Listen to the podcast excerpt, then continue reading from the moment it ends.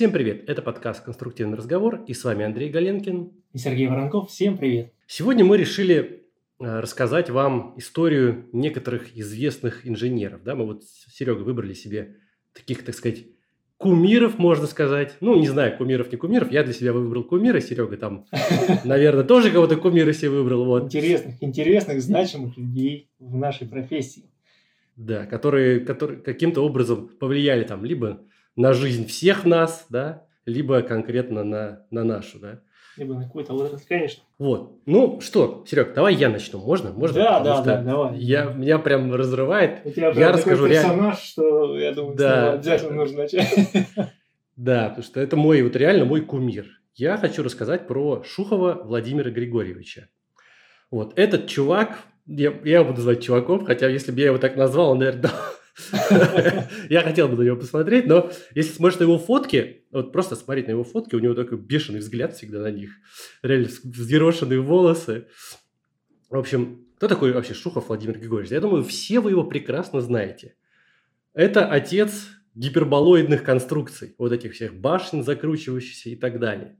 И вот мне, по крайней мере, он был известен именно этим. Но когда я стал изучать, да, вообще про него больше, я узнал, что он гораздо больше этого сделал. Ну, я начну по порядку, собственно, с, с рождения. Родился он в 1853 году в Российской империи, то есть еще аж в 19 веке. Я, кстати, когда смотрел, я очень сильно удивился. У него день рождения со мной в один день. Правда, по старому стилю. Я такой, «О, нифига себе, это совпадение. Да, да, да. Да. Вот, где-то, короче, под Курской, там, в Курской губернии. Э, Потом п- в Питер отправили его родители учиться. В школе, в школу он закончил в Питере. Поехал в Москву. Вот. Его позвали в аспирантуру, потому что он очень круто учился, да, в инженерном вот этом училище. Его позвали в аспирантуру, но он отказался. Сказал, ну, нафиг вашу аспирантуру. Но ему все равно как бы сказали, ладно, не хочешь, тогда езжай на выставку в США, вот всемирная выставка в Филадельфии проходила. Вот, ну, раньше так, и сейчас, по-моему, проходят эти всемирные выставки в этом, по-моему, в следующем году в Дубае. Вот, там строили всякие павильоны и выставляли достижения различных стран, да, чтобы другие страны могли приехать посмотреть вообще, что там происходит. На этой выставке он там затусил с нашим, ну не с нашим, сказать, нашим американцем, которого звали Александр Барри. То есть э, русский, который, семья которого эмигрировала в Америку, тоже инженер, и он как раз все павильоны для этой выставки построил, да, и они были как раз-таки стальные конструкции, очень всякие такие интересные, и за это ему дали там кучу призов, всякие золотые медали за вот эти вот инженерные конструкции, вот этому Александру Барри. Вот, и Шухов с ним затусовался. Вот, вернулся в Россию, э, и тут с ним случилось несчастье. Он, ему диагностировали, что он за- заболевает туберкулезом, да, начинающийся туберкулез, и он поехал, да, вот, ну, тогда, блин, это был какой, 1878 год, ему сказали, «Е- езжай на юг, чувак, если не хочешь тут в Питере, потому что в Питере у нас был полный капец с этим делом, да, там с туберкулезом и так далее. Климат, болото, вот эти все, холодрыга, дожди, ну, в общем, Серег, что я тебе рассказываю? Кто это кто у нас, кто слушает нас с регионов, я думаю, Чехоточный край, да. да, Чехоточный край. Вот, сказали, езжай на юг. И он поехал на юг, и каким-то невероятным образом он там встретил вот этого Барри. Он, Барри тогда вернулся, вот этот русский американец. Это вот этого американца? Да, да, да, да. Вот он в Баку туда с ним поехал. И к ним там еще, их, короче, каким-то образом нашел Нобель, Людвиг Нобель. Это старший брат Альфреда. И вот, короче, тусовка у них была что надо. Вот Нобель, Шухов и Барри. И они там начали нефтянкой заниматься. Да? То есть в Баку там же нефть, Азербайджан. Ну, тогда это была Российская империя. Вот. И они начали нефтянкой заниматься. И Шухов, первые его все достижения, они были как раз-таки в нефтянке. Вот. Он, он вместе с Барри запроектировал и построил вот российский, э, первый российский неф- нефтепровод в 1878 году. Э, И, кстати, интересный факт. Этот нефтепровод, его построили, и, ну, до этого как перевозили э, нефть, да, ну, из, с месторождений, там, обозами и так далее. И этот нефтепровод постоянно взрывали, потому что те, кто возил обозами, они остались без прибыли, получается. Вот, и их постоянно там чинили его, там, э, выставляли охрану, в общем, было не очень все весело с ним. Вот, там же в Баку Шухов задизайнил, да, ну, спроектировал и построил первый в мире цилиндрический резервуар да, нефтехранилища. То есть до этого они, конечно, существовали в мире а резервуар, но они были квадратные. Они были квадратные, квадратные. Я тоже, да. И американцы делали квадратные, и из листов одной толщины, да, сверху донизу. А Шухов сказал, типа, а нафига? Я сделал, во-первых, круглый, да, это все на растяжение работает, никакого изгиба. Во-вторых, он говорит, а зачем внизу толщину делать такую же, как наверху? Да, он сказал, потому что давление это меньше. В общем, он их оптимизировал по максимуму. То есть в нефтянке тогда экономили. Это сейчас не экономят нефтянки. Если спросишь, как кто занимается нефтянкой, промкой, ты что? Это безопасность, нельзя экономить там. Ну, и кто, кого, кто занимается вот нефтянкой, наверное, понимает, о чем я. Короче, там же, ну, это были конструкции, которые он придумал. Но, кроме этого, Шухов еще по технологии нефти дофига сделал. Он придумал технологию вот, Airlift, да, перекачка нефти сжатым воздухом. Угу. Он автор теории нефтепроводов, которую до сих пор используют. Фигня. И еще он разработал промышленный процесс получения бензина тоже там в то время. То есть это в 19 веке еще все было. То есть это он все дохрена вот этого всего делал, помимо всех гиперболоидных конструкций. Да, это была нефтянка. Потом, оказывается, он еще изобрел э, водотрубный паровой котел, какой-то суперэффективный, который используется на кораблях. То есть нефтянка, пожалуйста, двигатели. Потом еще Первую мировую он мины, мину изобрел какую-то морскую для там, того, что в Первую мировую это все требовалось, да, на, на оборонку работали, и вот он мину сделал какую-то. Вот, это все были такие его из, изобретения интересные. Но потом Барри, вот этот американец русский, сказал, ладно, хватит, давай, ну, хватит заниматься нефтянкой. И в 1888 году сказал, давай я контору свою сейчас замучу, и тебя главным конструктором. И вот с 1780 года Шухов в конторе Барри был главным конструктором. А вот контора Барри, да, которая основана американцем, как ты думаешь, она до сих пор существует? Ну, просто задаешь такой вопрос, наверное, она существует. Она существует еще как. И на самом деле, вот это тоже для меня был просто мозговзрывающий факт, СНИ поиска Мельникова вот это контора Барри сейчас. Да это то, что было конторой. Да, да. Контора Барри превратилась в НИИПСК Мельникова. Вот так вот. То есть наш головной институт по стальным конструкциям имеет американские корни. Вот так вот. Инагенты. Да, да, да. Кстати, между прочим, у них на сайте это есть. Теперь мы наконец-то дошли до гиперболоидных конструкций.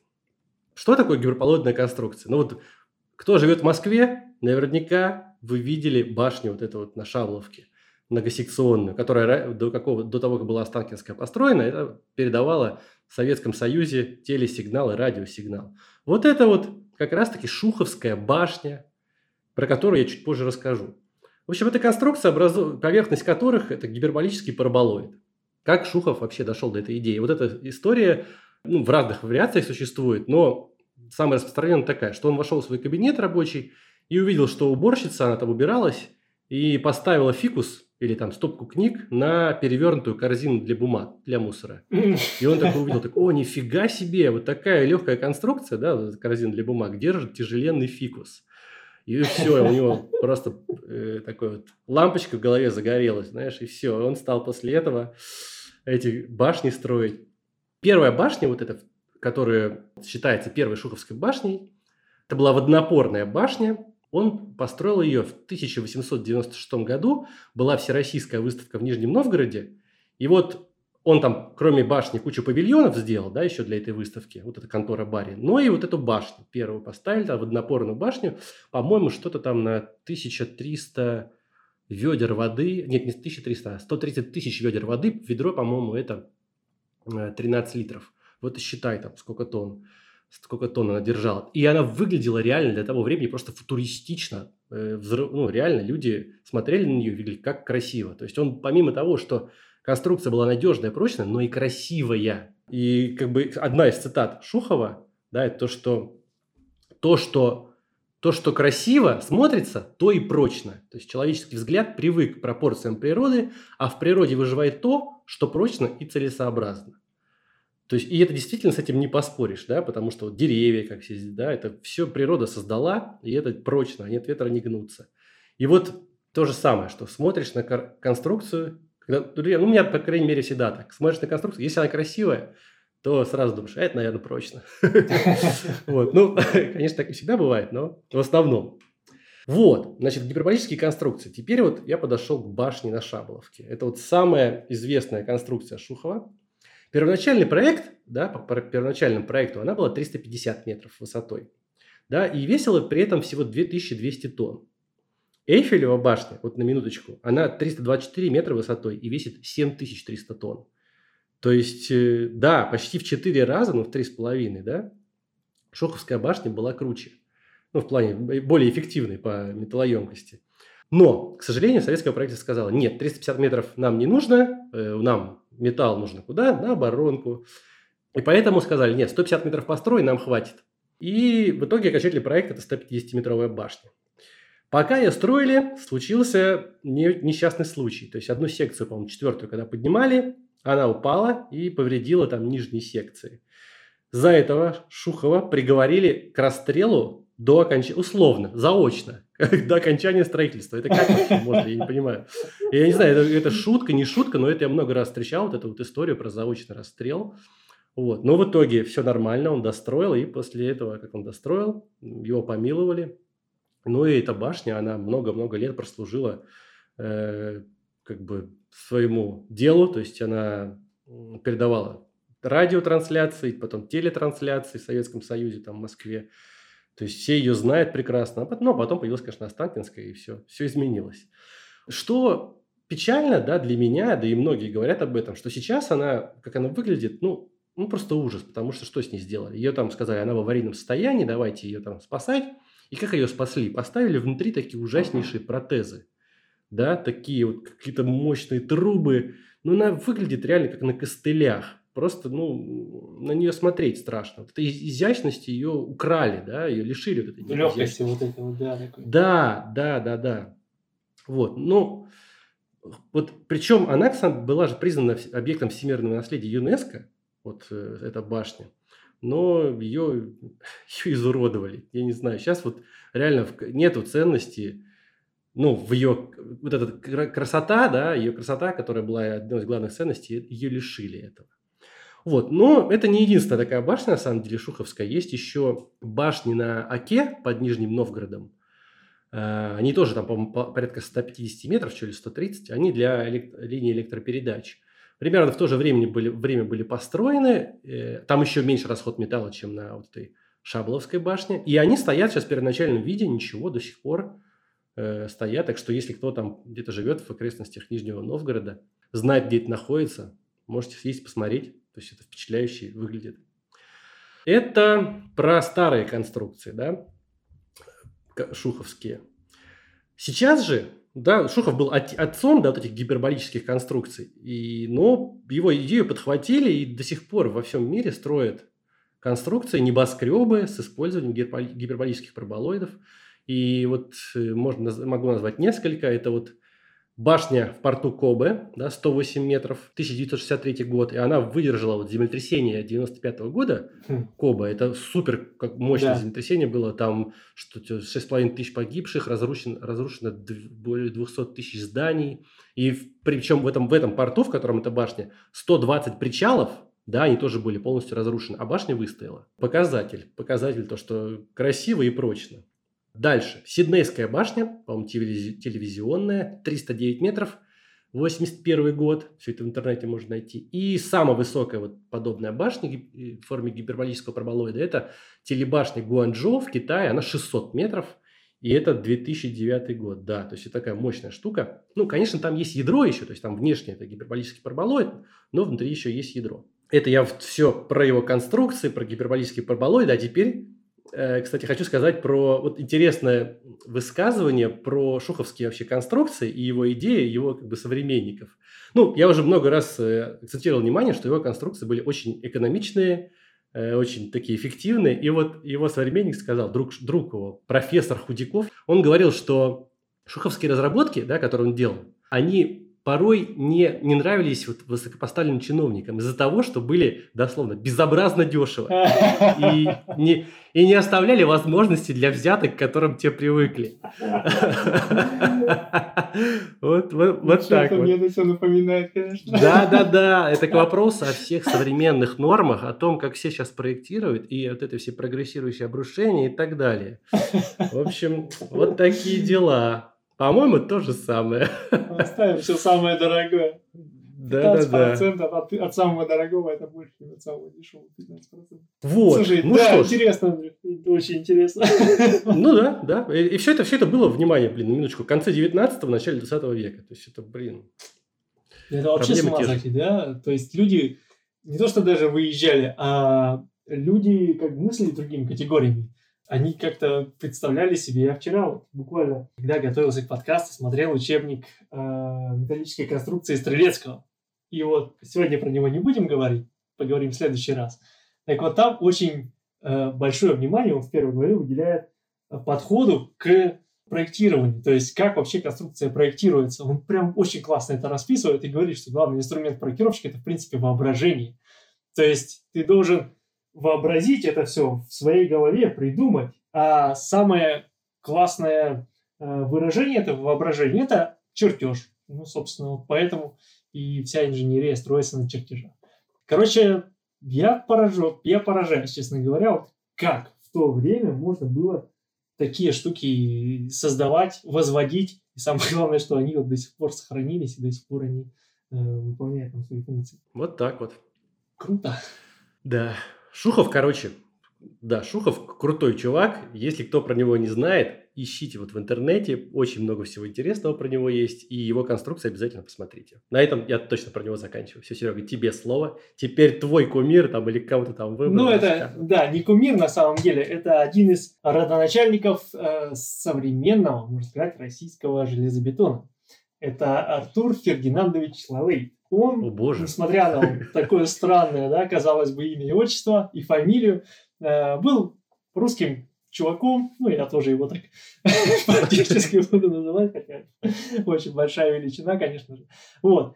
Родился он в 68 году э, в Орле и был, собственно, окончил гимназию, и поскольку в семье было много детей, там пятеро или больше, у него встал вопрос в том, что надо как-то дальше двигаться, дальше поступать. Он хотел очень поступить в университет и еще там с 13 лет занимался репетиторством. Заработал за лето аж 150 рублей и отправился сам в Москву, значит, с намерением поступить да, в Московский университет. И, как ни странно, поскольку учился он очень хорошо, прям блестяще окончил гимназию, он поступил, взяли его на математическое отделение физмата Московского университета, теперь МГУ, который... И он там, собственно, тоже показал себя во всей вот своей э, интеллектуальности. Э, за год до окончания ему предложили написать сочинение, тогда называлось сочинение, на тему теории шарнирных сочленений. Сочинение, сочинение по... Сочинение, да, теория шаблонных сочинений. Я даже не знаю, что это такое. Как Нигде не нашел информации. Нормально вообще. Ну, видимо, какие-то, не знаю, применения или, может быть, типа научная работа, я так понимаю. что Это какая-то была. Вот. И на ту же тему писал некто Чиплыгин, может быть, кто-то из наших слушателей знает, я просто не, не знаком с ним, да, это крупнейший какой-то математик, аэромеханик. Вот, я, поскольку этой темой не занимался никогда, не, знаю, кто такой. Ну, в общем, золотая медаль была вручена вот Чиплыгину, а серебряная вручена была э, Лалейту. Собственно, он отлично, опять же, закончил Московский университет, и по окончанию ему некто Юлий Гук, вот такой вот интересный человек с такой Да, интересной фамилией. совпадение. Казалось бы, совпадение, да. Предложил работать у него в Московском обществе по производству бетонных и других строительных работ, так это называлось. То есть они занимались железобетоном в то время. И, кстати говоря, вот почему железобетон, да, ну, казалось бы, там, там же сталь, там же не железо. Во всех начальных работах по железобетону арматура называется железом. М, Так удивительно было, действительно, да. И поэтому, собственно, железобетон. В 91 году, несмотря на все там отговаривания, что нет, не надо тебе этого, иди там в науку и все такое, в общем, он все-таки решил, все, пойду на службу в проектный отдел в качестве расчетчика. Ему там выдали книжки французские всякие, немецкие. Было немного, то есть это было самая-самая вот заря железобетона, да, то есть конец 19 века, вообще еще ничего не было понятно. Короче, выдали ему эти книжки немногочисленные, и нам разбирайся сиди. И сидел он с этим всем делом, копался и разбирался, и потихоньку выстраивал свою теорию. В то время железобетон считался как? Железобетон считался... Вообще было несколько таких вот основных гипотез. Они были опытным путем еще тогда не проверены, ну или проверены с каким-то там не очень удовлетворительным совпадением. Так вот, среди этих гипотез были, допустим, вот одна из них, которая была довольно распространена, это первая теория железобетона, было, были следующие гипотезы. Железо и бетон в сопротивлении внешним силам полностью солидарны и получают при этом одинаковую длину. Солидарны. Да. Интересная формулировка. Язык-то был другой даже. Да, да, да, да. Такой образный был. Причем вот эта гипотеза, она как бы до сих пор и осталась, да, то есть ну, да. удлинение, все это угу. осталось на сей день тоже. Э, вторая гипотеза говорила, бетон на растяжении не работает. Собственно, ну, что мы сейчас да. видим в расчетах по прочности. Все да. то же самое осталось. А вот дальше смотри. Нейтральный слой в балке расположен на уровне середины высоты прямоугольного сечения. Ой-ой.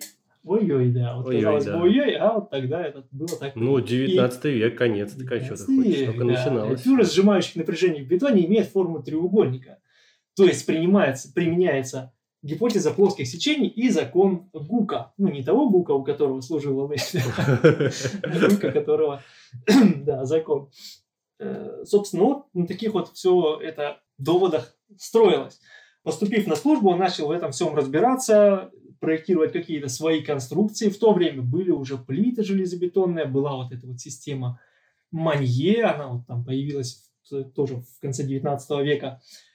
Э, где вот там они уже располагал арматуру в балках, там над опорами, в пролете, с этими с отогнутыми хомутами и так далее. Находясь вот в этом московском акционерном обществе по производству бетонных конструкций, э, работ, вот, он спроектировал трубу полуэллиптическую размером там 2,5 метра под насыпью 10 метров. Арочный мост пролетом 32 метра. Железобетонный мост Ого, арочный, да. Нифига себе. На длине электричес... электрической железной дороги на Нижегородской Всероссийской торгово-промышленной э, выставке, которая открылась в 1896 году. Это та же при... самая выставка. Это та же самая да, выставка, на которой Шухов делал. Именно так, да. что э, Лалейт, который был моложе Шухова на 15 лет, вот они там, собственно говоря, и встретились. Два замечательных русских инженера. Тот и другой. Дальше он сделал, значит, кучу сводов и кучу перекрытий, в том числе и плоских перекрытий. Вот. Пролет, допустим, вот 10 метров в 1896 году на Царской лошади. Казалось бы, ну, сейчас что такое 10 метров? 10 метров это как бы ничего. Но тогда, блин, 10 метров перекрыть материалом, который, о котором вообще ничего не известно, ну, это я думаю, должны быть стальные Еще и на царской ложе. Еще на царской ложе. Там какой коэффициент ответственности-то? Вот, вот. В общем, проектировал он очень много. Тут там вот цифры есть такие, что в 96 году плоских перекрытий стен было спроектировано там 61 тысяча квадратов, в 97-м 81, в 98-м 73, в 99-м там аж 100 тысяч. Короче, работы хватало, я так понимаю. И в это же время он начал потихонечку, потихонечку выступать с докладами и как-то влиять на железобетонную отрасль в нашей стране. Ну, на то время вообще ничего не было, да, никаких норм, все там строили вот как Бог на душу положил, условно говоря. И вот в 95 году выступил на втором съезде русских зодчих в Москве с докладом «Краткий очерк общей системы теории Манье и значения ее области развития технических знаний». Такое название интересное. Он там рассказал и показал, что железобетон это не совокупность бетона и железа, а принципиально новый материал, вот, что очень важно, да, то есть это вот какое-то другое, другая совершенно сущность, которая обладает другими свойствами, и в котором составляющие части суть одно неразрывное целое, что на поверхности соприкосновения, и вот тоже мне очень понравилась фраза, на поверхности соприкосновения бетона и железа развивается некоторая сила, не допускающая взаимного перемещения. Ее существование есть та необходимая данная, на которой основано совместное употребление питона и железа. Это цитата. Ничего себе. Совершенно другой язык, да, как-то вот все так ну, да. очень как будто сравнение идет с каким-то вот живым организмом, не знаю. Ну, и все понятно, самое главное. Да, все понятно, самое главное. Значит, э, что здесь хочется сказать еще? Что Лалейд, кроме того, что был большим инженером, большой буквы, он еще и был изобретателем. И вот, допустим, была у него задача по проектированию безбалочных перекрытий. Это в начале 1900-х годов. В 1905 там, по некоторым э, данным, в 1908 необходимо было запроектировать сплошная железобетонную плиту минимальной высоты, которая была нагружена колоннами. И причем ребер нельзя было делать здесь. И вот в начале 1900-х э, годов он разработал систему безбалочных перекрытий. В местах примыкания к плите, значит, он уширил колонны, сделал капители, Мгм. Значит, и разработал вот свою эту систему, свою систему, свои формулы придумал. Короче, это было 1900-е годы. Так случилось, что как-то вот про, про это изобретение все забыли. И в 26 году, там, выступая на одном из э, конференций, он напомнил, что вопреки довольно распространенному мнению, будто родиной безбалочных перекрытий является Запад, необходимо указать, что еще до Первой мировой войны, а именно начиная с 1909 года, нами построено много десятков тысяч квадратных метров таких перекрытий, и при этом на основе совершенно иных принципов. Вот, то есть это был человек, да, изобретатель, который не боялся какие-то новые революционные идеи внедрять в жизнь и на каких-то своих вот принципах, дальше мы о них сейчас немножко поговорим, несмотря на то, что в чем-то эти принципы были тогда еще ошибочны, да, потому что не было четкого понимания, как конкретно работает железобетон, но тем не менее вот такие вот, можно сказать, произведения инженерного искусства, они имеют место быть, и, собственно, некоторые из них до сих пор, я так понимаю, доступны для обозрения. Так вот, кроме того, что он занимался работой инженерной, он еще и преподавал, был профессором и в 27 году стал одним из, э, ну, скажем так, людей, которые стояли у истоков этого общего института, э, Государственного института исследований строительной конструкции и сооружений, ГИСОН на то время назывался, который потом превратился в СНИПС, э, который потом уже развился на НИШП и на э, НИОСП и на СНИСП.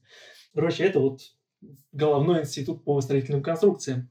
И в 27 году он участвовал в создании, значит, и на тот момент у них была задача сделать э, нормы, нормы по железобетону. Вот это были первые нормы.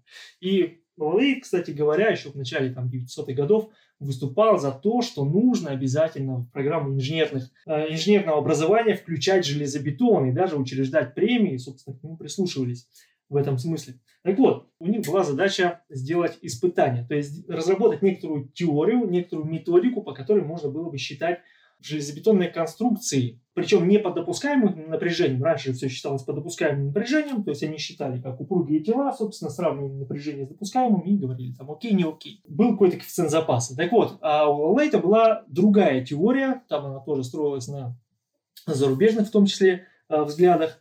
Так вот, была теория о том, что нужно считать не по допускаемым напряжениям, а по предельным усилиям, по разрушающим усилиям. То есть он говорил, что нужно учитывать то, что бетон в сжатой зоне, там у него не треугольная пюра, да, а там прямоугольная или трапециидальная. На- Начались эти опыты в 1932 году. Вот это такой, на мой взгляд, очень переломный момент в истории вообще железобетона. В 1932 году вот в Советском Союзе эти опыты начались. И в 1933 году, по вот совершенно злой иронии судьбы, он попадает под поезд. Ой, То есть в ой. феврале туда буквально все в самом разгаре. И вот раз, и такая вот такое вот несчастье. Но, как бы цинично будет сказать, благодаря этому, да, но из-за этого, из-за этого железобетон в нашей стране, скорее всего, пошел немножко по другому пути, потому что в Лалейта был такой взгляд о том, что э, это была гипотеза э, французского инженера, сейчас фамилию не вспомню, значит, о том, что бетон в зоне растяжения приобретает, благодаря арматуре, приобретает некоторые дополнительные пластические свойства и как бы пластически там деформируется. Когда закончились все эти опыты в СНИПСе, в СНИПСе уже Гвоздев Алексей Алексеевич э, писал вот этот отчет по результатам э, исследований. Так вот, он там в этом отчете как раз упоминает о том, что как бы идеи, в основе всего этого лежат э, идеи Артура Фердинандовича, но вот у него были такие взгляды, они были очень спорные. Спорные, потому что с ними действительно много кто не соглашались там на конференциях, и там жаркие споры насчет этого возникали. Так вот, он пишет о том, что несмотря на вот все эти спорные взгляды, я сейчас вам в этом отчете постараюсь рассказать и показать, что мы даже не будем касаться этих взглядов, но все то, что, все то, что касается расчетов по разрушающим усилиям, мы возьмем, а вот этих спорных взглядов мы касаться не будем. Я вам покажу, что расчет по разрушающим усилиям он гораздо лучше описывает работу железобетонной конструкции, нежели по допускаемым напряжениям. Вот. Но я здесь процитирую, да, есть такой отчет о пересмотре способов расчета железобетонных конструкций и его первых результатов. 1934 год, он уже написан Гвоздевым, там в авторстве только Алексей Алексеевич Гвоздев, тоже огромная величина, надеюсь, что поговорим о нем в одном из следующих подкастов. Так вот, что он пишет? В величине этого M мы допускаем, во-первых, про нормы. Да? То есть нормы, видимо, видимо, это традиция ругать наши нормы. Да, да, цитата. В величине этого M и в допускаемых напряжениях для бетона на растяжении нет какого-либо единства взглядов. Нормы по вопросу о проверке на появление трещин хранят молчание. Вот. То есть, видите, уже в том, в то время да. нормы очень много не договаривали. Ну и дальше. Особого мнения по этому вопросу держался профессор Валей, Принимая взгляды, высказанные в свое время консидером о способности бетона претерпевать без разрыва большие деформации в присутствии арматуры, он шел в этом отношении дальше и приписывал растягиваемому бетону, независимо от наличия арматуры, значительные пластические свойства. Не буду вдаваться в подробный разбор взглядов Лейта на этот вопрос. О них много давно спорили на первой всесоюзной конференции по железобетону. Недавно профессор Николай подверг их очень серьезной критике в своей работе. И дальше идет следующая фраза. Громадная заслуга покойного Лейта стоит именно в том, что он дал теорию расчета для третьей стадии, и при том теорию чрезвычайно простую. Третья стадия – это как раз стадия, когда бетон пластифицируется – это часто оставалось непонятым и против теории, предложенным Валейтом, выставлялось немало несправедливых возражений. Этому были свои причины. Теорию расчета по третьей стадии Лейт тесно связал своими взглядами на пластичность бетона. И вот дальше э, Гвоздев пишет, что, на мой взгляд, расчет по третьей стадии в предложенном Лейтом э, форме можно твердо обосновать, вовсе не прибегая к тем вызывающим сомнения предпосылкам, которые послужили главной причиной подчас суровой критики его теорий. Вот. Ну и это я сейчас там постараюсь доказать. Собственно, что здесь хочется сказать в завершении? О том, что вот этот человек, Артур Фердинандович Лейт, он дал, на мой взгляд, очень классный и серьезный импульс развитию железобетона в России. Лейт, он как бы, сказать, это был пионером. Одним из пионеров в этой отрасли, и в этом нужно отдать ему большое большое должное, что несмотря на отсутствие полной информации о том, что и как работает вот, у них хватало мужества использовать этот материал в своих конструкциях, делать такие большие пролеты и самое главное развивать это все. То есть это все было интересно, эти люди горели этим. И это, конечно, самое главное в такой работе. Ну вот, кстати, вот эта мысль, которую ты сказал, да, что ну, они горели, они не боялись применять новое, да, то, что раньше никогда ну, не существовало, не создавалось, вот как сказал, 10-метровое перекрытие железобетона. Вот это, вот это всех выдающихся инженеров и объединяет. Они не боятся, они считают, что это, это как бы цель инженера, создавать что-то принципиально новое, да, реально я вспомнил еще одну цитату Шухова. Вот он сказал, как, как в музыке высшая степень творчества композиция, так и в инженерной деятельности создание принципиально новых конструкций. И вот эта же мысль меня и подводит к рассказу о еще одном человеке, о котором я хочу рассказать. Это Чарльз Тортон, потому что я смотрел его интервью, и он, он сказал такую мысль, что вот реально, если бы люди боялись делать то, что раньше никогда не делали, мы бы никогда в космос не полетели, да? Он сказал, конечно, про американцев, что мы не полетели был на Луну, но я так переделал. Но это, блин, гениальная мысль, что никогда не надо бояться делать того, что ты раньше не делал, да? Вот потому что иначе никакого прогресса не будет, да? Это логика неправильная, что если мы раньше этого не делали, так, так проектировать не надо. Все, ты будешь тогда стоять на месте, ничего не добьешься.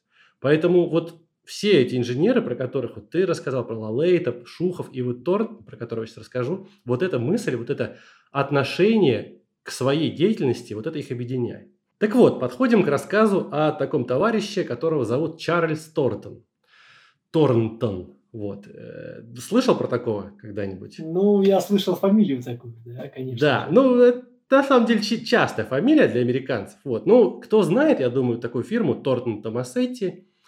Вот. Это очень-очень известная фирма, да, которая запроектировала очень много интересных зданий, э, в том числе два здания, которые были самыми высокими, высокими в мире на момент постройки и которое сейчас одно еще строится. Вот э, Джеда Тауэр в, э, в Саудовской Аравии, да, которая тоже самая высокая будет, когда его наконец-таки достроят, надеюсь.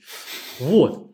Так вот, Чарльз Тон, Торнтон – это основатель этой фирмы, американец чистейший, из Нью-Йорка, родился, рос и учился в Нью-Йорке. Вот. Закончил там тоже все институты, все в Нью-Йорке, и пошел работать обычным инженером в такую компанию, которая называлась Лев Цетлин Associates. То есть Лев Цетлин и партнеры. Я не знаю, русский ли это чувак или нет, но я про него нет, ничего, не русский, не русский, не, не русский, не русский, да. Я про него ничего не нашел, да, там каких-то скрипачей находил. Вот, он, короче, работал в этой конторе, работал, работал, и потом э, что-то там в этой конторе пошло не так, и он ее выкупил, да, он стал уже каким-то менеджером к тому моменту, он ее выкупил и с этого момента, ну и переименовал, собственно, в Тортон Томасетти, потому что он со своим коллегой там э, в этой конторе, в котором работал, Ричард Томасетти, они с ним, да, на пару выкупили э, вот это вот Lev Zetlin Associates и сделали из него Thornton Tomasetti Group, это тогда называлось. И вот история этой компании начинается как раз таки с того момента, вот, это было что-то, по-моему, в 70-х годах, сам он вообще 40-го года рождения, Чарльз Торнтон. Чем вообще он известен? Да? Он вот автор именно проектов, ну, не, единоличный, конечно, но он как бы возглавлял да, проектный отдел, то есть все вот эти основные идеи в Торнтон Томасейте, когда они проектировали такие здания, как Петронас Тауэрс, это было в 96 году его закончили, да, и такие две башни, в, в, по-моему, в Куала-Лумпуре, да, где они в Малайзии, Э, ну, очень известный достаточно небоскреб, по-моему, не помню сколько метров, что-то около, по-моему, 450. 450, там, да, что-то около того. Да, да, да. И это было самое высокое здание тогда на момент постройки, это раз. И второе здание, да, в котором он принимал участие, тоже самое высокое в мире на момент постройки, это Тайпей 101 в Тайване. Да, там, по-моему, что-то около 509 метров. Чем вообще вот он... Я смотрел с ним интервью, как, откуда я про него узнал? Потому что я слышал про эту фирму Торн Томасетти, но никогда не знал про вот этих, что значит это имя, да? Кто эти люди? Ни особой информации не было. Я посмотрел интервью с ним на Ютубе, там у него берет интервью какой-то индус, индус, конечно, интерьер ужасный, вот, но Чарли Стонтон рассказывает очень классно, то есть он у причем я смотрю, говорю, как вот этот товарищ э, мог взять у него интервью? Он совершенно отвратительно задает вопросы. Но этот торт, ну, он абсолютно такой обычный человек. Он обычный мужик. То есть такой спокойный. Не какой-то там супербосс, знаешь, без выпендрежа. Он рассказывает, отвечает на все вопросы, там всякие истории, байки травит. Хотя ему там уже за 80 такой дедуля, вот, ну, 40-го года. Вообще классный мужик. Ну вот, интервью найдете, ссылочку приложим, можете посмотреть. И вот это интервью меня как бы сподвигло о нем больше узнать информации. Конечно, вот да, он там проектировал, он какие-то писал там и статьи и прочее, но больше мне он запомнился его вот рассказами про его высказывания, в принципе, его идеями, да. Э, вот как раз-таки то, что я уже сказал про то, идею про то, что никогда не надо отказываться от решений, которые вы раньше там никогда не делали. Если что-то вы раньше не делали, это не значит, что это плохо. Попробуйте, это, скорее всего, это будет лучше. Если вы так не будете делать, вы никогда не достигнете прогресса. Ну, вот это его, тоже его мысль была. Вот, что еще он такого интересно говорил? Про, он говорил про ручные расчеты. Вот это тоже меня сподвигло на одну, вот как раз написать статью по, про, про Лахту, да, вот Лахту 2, статейка, которая на сайте появилась, как раз-таки тоже у меня была навеяна вот эта мысль как раз-таки тем, что я услышал в этом интервью. Что он говорил? Вот Слушай, смотрите, достает, значит, такую книжечку тонкую и говорит, смотрите, вот нормы, да, там, 40 лет назад, они были вот такие, да, 30 страниц. Он говорит, и что, я запроектировал по этим нормам, считая вручную, да, много-много зданий, и все стоит до сих пор, ничего же не упало. А сейчас, говорит, нормы такие толстенные книги, и все там считают на суперкомпьютерах, и падает все. Ну, ну аварии случаются все равно, не защищает это ни от чего. И вот он говорит, ручные расчеты, ручные расчеты он, вот когда он принимал участие, э, ну вот, собственно, разработке проекта Taipei 101, это здание 509 метров, я уже сказал, там супер сейсмика какая-то адская. Вот там стоит наверху этот э, tuned mass damper, по-русски я не, не знаю, как это называется. Он говорит, я посчитал это здание вручную, пока в самолете летал на совещание там, из Нью-Йорка в Куала-Лумпур. Там, да, ну, по сути, говорит, за 24 часа один перелет я набросал идею этого здания, пока мы летели из Нью-Йорка там. И говорит, все на руках. И потом, говорит, я этот лист, ну, типа, я этот э, расчет, я его сохранил.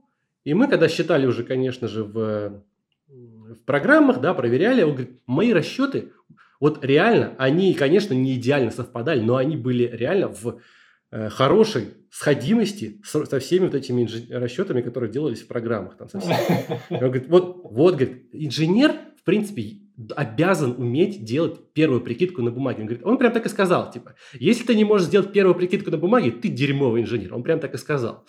И я такой, блин, а вот, вот я про себя подумал, слушай, я вот тоже не всегда руками считаю, Думаю, блин, надо, надо больше этого делать. И как раз попробовал по лахте э, это, посчитать руками.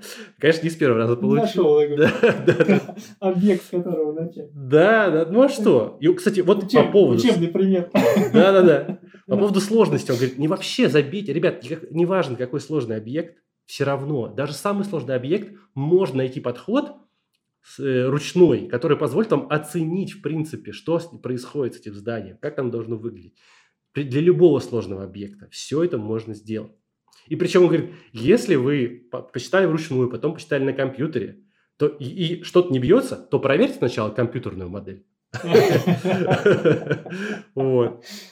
И, кстати, вот этот подход э, с ручными расчетами до сих пор прослеживается в подходе Торна Томасетти, потому что я видел их отчеты, вот по Ахмат Тауэр, знаешь такой, да, слышал, в Чечне, да, там, в Грозном собираются строить, не знаю, там, что с ним до сих пор, построили там хоть что-то или нет, ну, какие-то сваи там, по-моему, забивали. И я видел отчет, э, нам попадал в нашу фирму по Ахмат Тауэр, такой толстенный талмуд, и там очень много ручных расчетов, но не в плане, конечно, на бумажке сделаны, там, а в Маткаде прям, там, расчет, очень много всего сделал в Маткаде, ну, там прям формулки, ручные, причем упрощения, да, там с упрощениями, типа, представим эту конструкцию такой-то там, и считается.